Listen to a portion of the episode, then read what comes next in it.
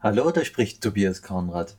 Und heute, nachdem ich gerade dabei bin, einen ähm, Vortrag vorzubereiten für einen Kongress in Deutschland, im Rhein-Ruhr-Kongress in Bochum am Donnerstag, den 6. Juli, äh, wo es um Rente mit 80 ist ein provokanter Titel. Es geht um Zeit und Stress und Selbstmanagement, um gesund älter werden zu können. Und da spielt natürlich der Faktor Zeit die Hauptrolle. Unsere Zeit ist kurz und sie wird vergehen. Ganz egal, wie wir und was wir tun. Also ist der Schluss ganz klar, es sollte Sinn machen, wie wir die Zeit verbringen. Und idealerweise unsere Zeit so verbringen, dass sie für uns Bedeutung hat. Und idealerweise für jeden Menschen wichtig ist, dessen Lebensweg sich mit unserem kreuzt.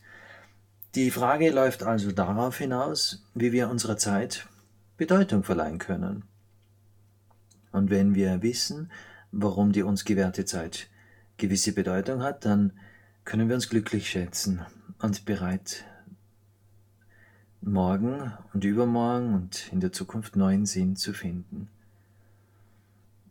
Falls du in diesem Augenblick hm, gerade in einer Phase deines Lebens bist, wo du keinen Sinn erkennst, dann bitte ich dich um etwas Geduld, denn das könnte sich ändern. Und wie können wir Sinn finden? Denn Erfolg und Glück und Sinn, die existieren nicht irgendwo, sondern hier in der Gegenwart. Und das Ziel unseres Daseins in der modernen freien Welt bleibt uns selbst überlassen. Deshalb ist es so wichtig, dass wir selbst etwas finden, was wir anstreben können. Denn gesellschaftliche Erwartungen spielen immer weniger eine Rolle, aber persönliche Erwartungen eine enorme Rolle. Also, worauf wartest du? Worauf wartest du, um in deinem Leben deinen Sinn zu finden? Was immer Zeit für dich bedeutet, da gibt es ja verschiedenste Sprüche, Zeit ist Geld, Zeit ist Arbeit, Zeit ist Spaß und so weiter. Aber wir selbst müssen aus der Zeit etwas machen, was für uns sinnvoll ist. Denn jetzt ab und zu mal faulenzen ist ja gut, aber sonst die Zeit verstreichen lassen, das kann es nicht sein. Das macht keinen Sinn. Dieses persönliche Streben, und da möchte jetzt Andai machen aus Phil Zimbardos Psychologie zur Zeitbuch und er erinnert da an die goldene Regel. Und die Re goldene Regel äh, die landläufig so formuliert wird, was du nicht willst, dass man dir tut, das füge auch keinem anderen zu. Das könnten wir nun auch, auch für die Zeit anwenden, nämlich nutze deine Zeit so, wie du es dir von anderen wünschst.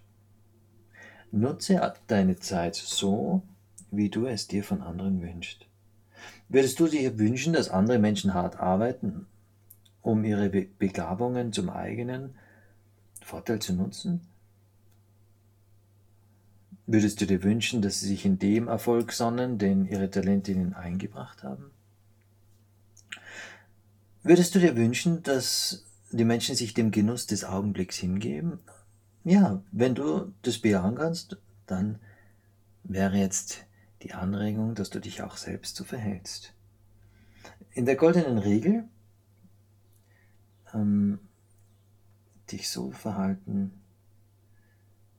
dass du die Zeit so einteilst, die Zeit so verwendest und so nützt, wie du dir von anderen wünscht.